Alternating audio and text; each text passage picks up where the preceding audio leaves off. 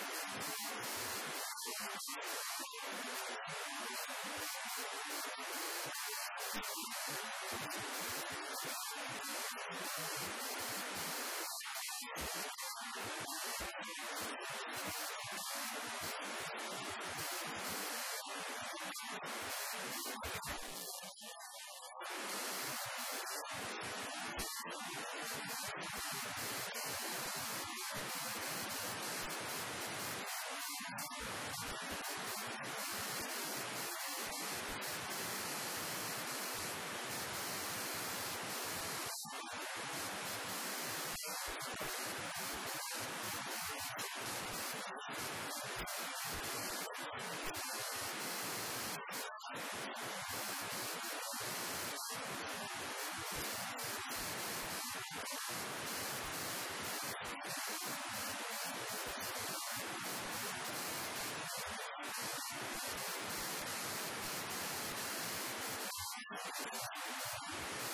go to the next slide.